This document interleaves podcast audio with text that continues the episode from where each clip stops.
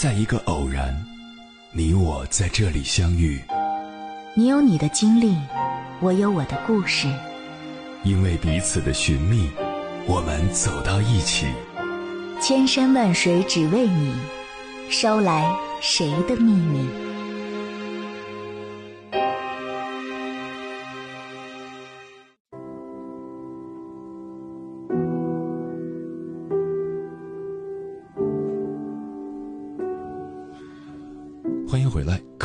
夜行者，这里是正在直播的中国交通广播心灵夜话栏目《千山万水只为你》，深夜不孤单，我是迎波，我要以黑夜为翅膀，带你在电波中自在飞翔。在网上看过这样一个调查，人临终前最常见的五个遗憾，其中一个是希望为自己的梦想而活，而不是按照别人的要求生活。确实如此，人生短短几十年，做自己都来不及，若还事事违背自己的意愿，活在他人的期待里，到头来也只会痛苦不堪。看过一部短片，叫《茉莉的最后一天》，一个叫茉莉的女孩，在一个平常的傍晚，没有征兆的跳楼身亡，父母悲痛欲绝，想不明白这么一个。品学兼优、听话懂事的孩子为什么会自杀？茉莉的妈妈决定暗中调查。调查中，女儿自杀的真正原因逐渐浮出水面。小时候，茉莉说：“长大了想当收银员。”妈妈说：“真没出息，你应当当会计。”长大后，茉莉喜欢文学创作，想去参加自己喜欢的作者的签售会。因为害怕妈妈不开心，只能早早赶回家。在妈妈看来，作文考高分没有用，只有学好数学才能有大作为。茉莉的妈妈很优秀，是留学硕士，为了家庭牺牲自己做全职太太。她希望女儿能像她一样出色，以便完成自己未完成的心愿。活在妈妈对她的期待中。不断压抑自己的真实想法，让茉莉日益焦虑，患上了严重的抑郁症，最后用自杀结束生命。尽管是一部教育警示片，有很多人却从中看到了自己的影子。从小被要求做一个懂事的孩子，考高分让家人满意；进入社会被要求考个好单位，让家人有面子。久而久之，就忘了自己真正想要的是什么。《被讨厌的勇气》一书中有这样一段话：来接受心理咨询辅导的人几乎没有任性者，反而很多人是苦恼于要满足别人的期待，满足父母或老师的期待，无法按照自己的想法去生活。有太多的人学会了不辜负别人。唯独辜负了自己，为了得到别人的认可，忽略了内心的感受，因为没有达到别人的期望，陷入无尽的自责，而这些都只会让人带着卑微的姿态活得战战兢兢。有时候，痛苦的源头是遵照别人的期待而活，却弄丢了真实的自己。网友小雨曾发帖讲过自己的故事。前年，她与男友闪婚了，男友是经父母介绍认识的，两人彼此不太了解，更谈不上喜欢和爱。因为父母满意，小雨在父母的期待下结了婚。婚后，因为没有感情基础，两人交流不多，丈夫也常常夜不归宿。公婆劝她，等你们有孩子就好了。丈夫也说。早点要个孩子，趁爸妈年轻还可以帮忙照顾。第二年，小雨又在家人的期待下生了儿子，没想到顺应别人的心意，生活却没能让她满意。公婆能帮上的忙不多，丈夫也并没有收心，所有的事情还是要靠她一个人。她觉得痛苦不已，时常抱怨这不是自己想要的人生。一味的迎合他人，委屈的只有自己；以为满足了别人的期待，就能换来感恩和回报，但换来的却是失望和痛苦。接下来，千山万水只为你，跟朋友们分享的文章选自《Know Yourself》，名字叫《我们为什么会害怕别人的期待》。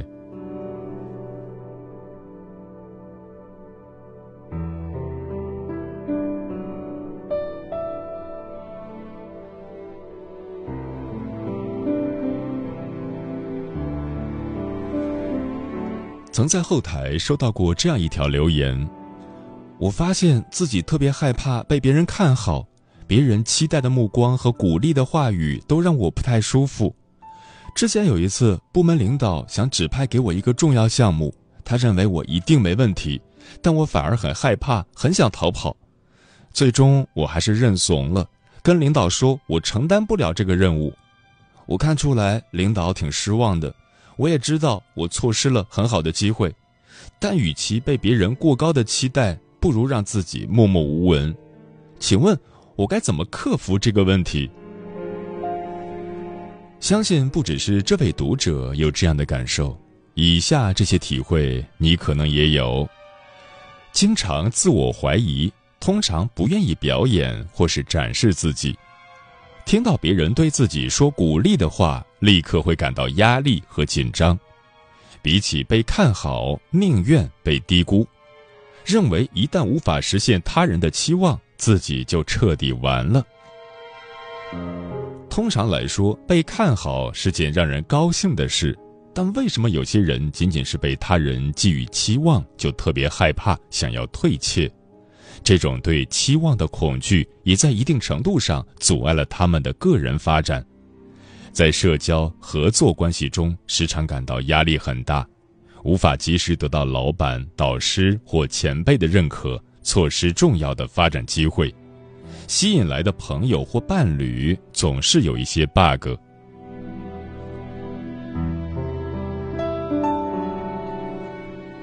为什么积极的期望也会令人心生恐惧？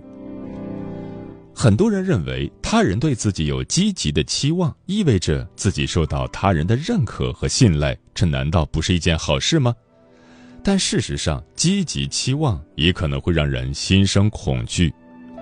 看好他人的背后，其实包含着好与坏的评判。表面看来，积极期望与单纯的支持很相似。但其实，他们内在的含义不尽相同。单纯的支持是一种无关结果的肯定，比如，搞砸了也没关系，重在参与，别给自己太大压力，忙完回来一起吃饭吧。当有人选择支持我们的行动、选择或决定，我们会感到有人站在自己这一边，让我们不至于孤立无援。而积极的期望本身是没有问题的。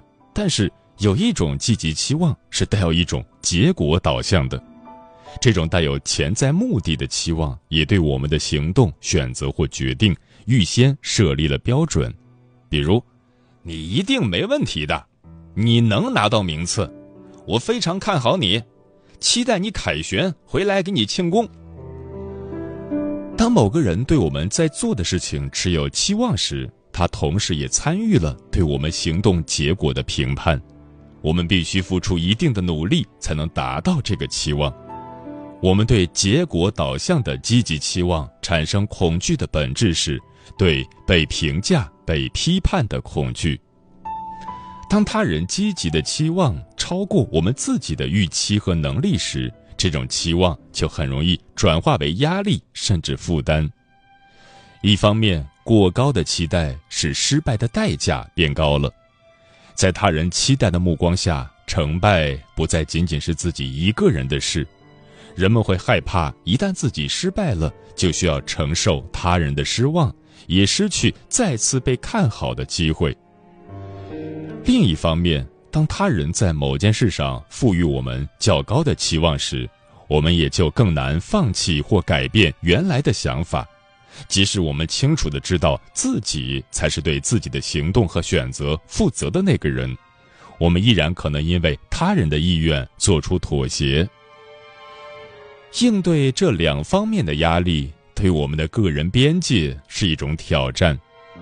简单来讲，个人边界可以帮助我们分清什么是自己的，什么是他人的。如果个人边界不够清晰坚固，我们就容易去背负他人的心愿，将他人的积极期望当作自己的声音，从而不允许自己失败、犯错，或是选择另外的道路。而当我们不愿意接受他人的失望和审视，但是又没有能力为自己的失败或行为改变负责时，为了回避可能发生的冲突，我们就会对来自他人的那份积极的期望心生退怯。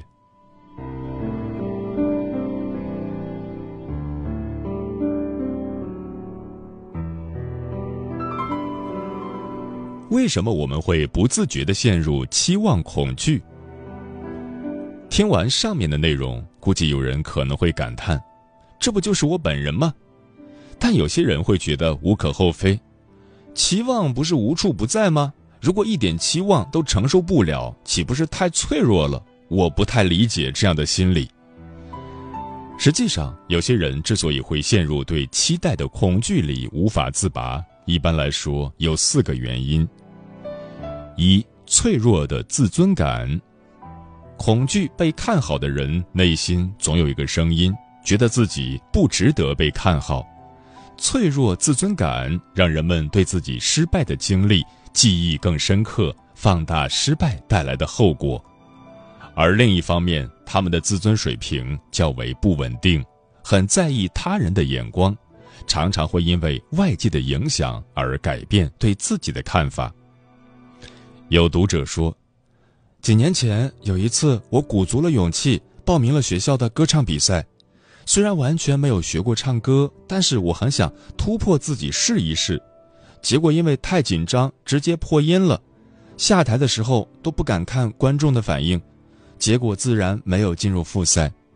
自从那次之后，我再也不敢在公众面前唱歌，即使他人夸我唱的不错，我也会下意识的否定自己。脆弱的低自尊。会让人更容易恐惧来自他人的期望，在遇到挑战时，他们认为自己很可能失败。一旦他人对他们有了积极的期望，他们会觉得别人在看到自己失败之后一定会对自己失望。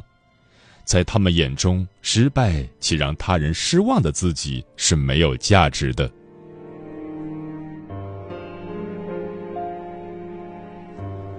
二。父母有完美主义倾向。如果一个人的养育者有完美主义倾向，从小对孩子期望非常高，那么孩子长大后也可能会发展出对积极期望的恐惧。那些事事追求完美的父母，也将孩子视为自己最完美的作品之一，不容许他有半点做不到。一旦孩子没有达到父母的高期望，父母就会嫌弃或者指责他。比如，你怎么连这么简单的事情都做不好？你看看你这样，哪里像我们的孩子？孩子成年后，为了避免陷入童年时频繁体会到的羞耻和尴尬，他依然会尽力回避与童年时相似的情境，即背负着他人的积极期望去实现某个目标。在他心目中，积极期望。等同于不值得被爱的危险信号，会触发他早年间在与父母关系中体会过的恐惧感。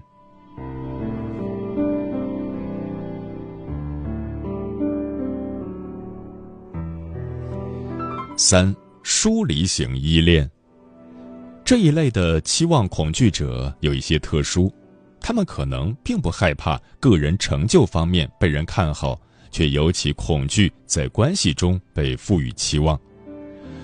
曾看到过这样一则咨询案例：来访者身边有一位同学，非常欣赏他，想和他交朋友，平时对他很好，每到节日、生日的时候也会送上祝福。可是来访者却在这段关系中感到莫名的恐慌，坐立难安，最终选择了与这位同学绝交。他认为同学的这种主动示好，隐含了一种希望在关系中获得回报的想法。咨询师在后续的分析中指出，这位来访者真正恐惧的是对方对于他在关系中会做出回报的期望，而这一恐惧与他在关系中疏离、回避的依恋模式有密切的关联。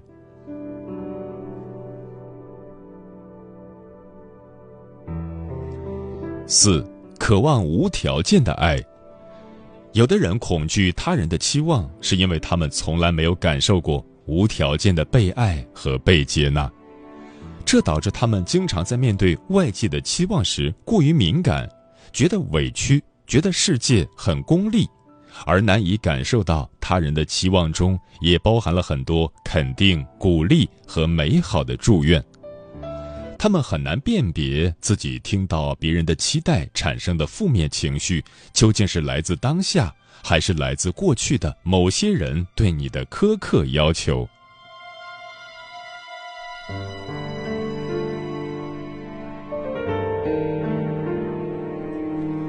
如何走出期望恐惧？慢慢调整就好，一步一步来。在这里提供几点建议供大家参考：一，从小事开始，逐步构建对自己的认知，增加自我认同。生活中，我们总是担心他人看好自己都是假象，真实的自己远远没有那么好。更多的期望意味着更多的努力迎合和扮演。但其实，我们每个人存在于世间都有独特的意义，都有只有自己才能做到的事情。只是由于各种各样的原因，我们把这个自己隐藏起来了。我们要做的就是把那个自己找出来。我们很难一下子从不自信到自信，这个时候，我们可以先问问自己几个问题：未来三年、五年、十年，我会有一个怎样的状态？我向往的事业和生活是怎样的？为了达到那个目标，我现在能做些什么？不一定是惊天动地的大事，即使是很小的事情，也值得赞扬。比如。肯定自己完成了一个难度很高的工作，今天比昨天多运动了十分钟，给妈妈买了一个心仪的礼物等等，多给自己积极的暗示，我们就会发现，原来自己也可以干很多有意义的事情，我们是可以承担起别人的期待的。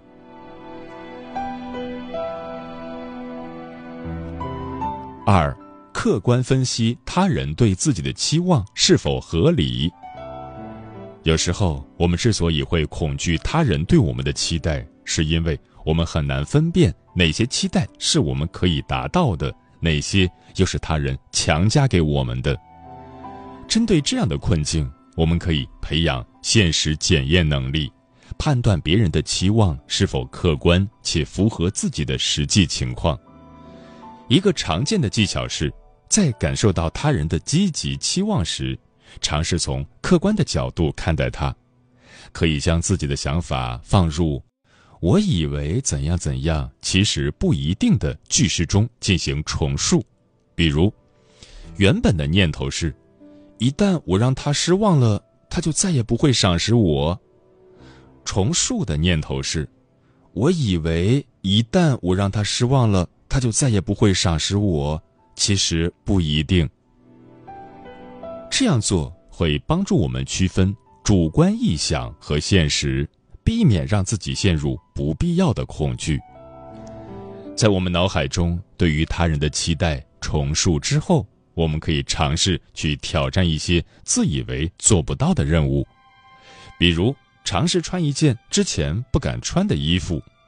不善于表达的自己去试试报名演讲比赛等等，做成之后发现结果还不错，这样我们对自己也有了更客观的评价和认知。具有这样的能力以后，我们会衡量他人的期望是否合理，并且不再会恐惧那些本来就适合自己的期望。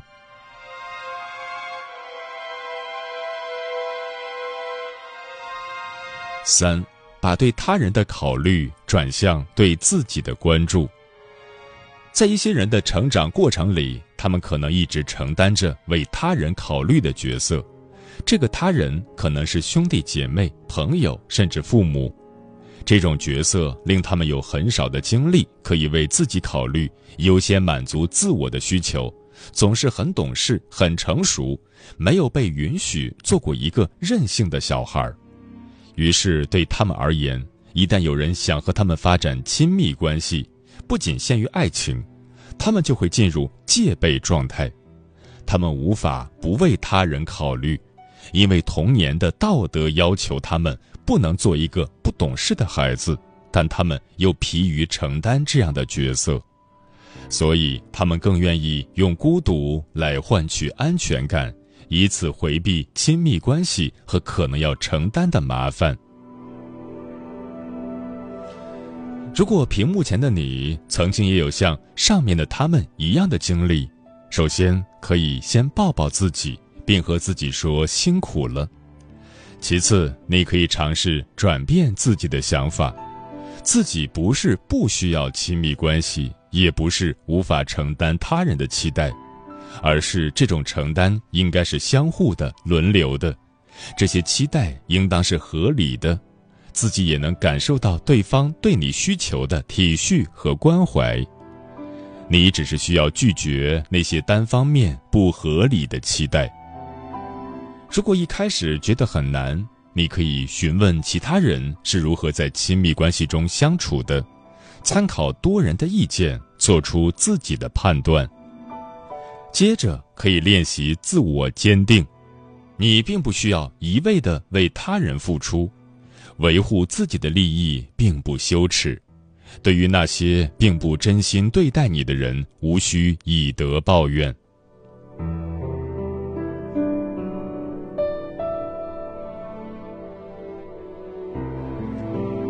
有一位朋友曾经也很害怕被看好，但现在他已经能够以平常心来应对他人的期望。我问他是如何完成这一转变的，他说：“不用为别人的失望感到抱歉，也不必因为满足了别人的期望而有成就感。归根结底，那都是别人的喜怒哀乐，不是你的。做你自己生命的主角，不要做他人生命的配角。”想清楚这一点，就不怕了。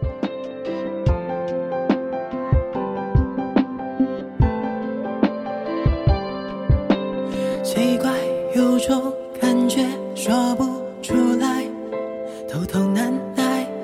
你在不在？你在不在？不在，一片空白。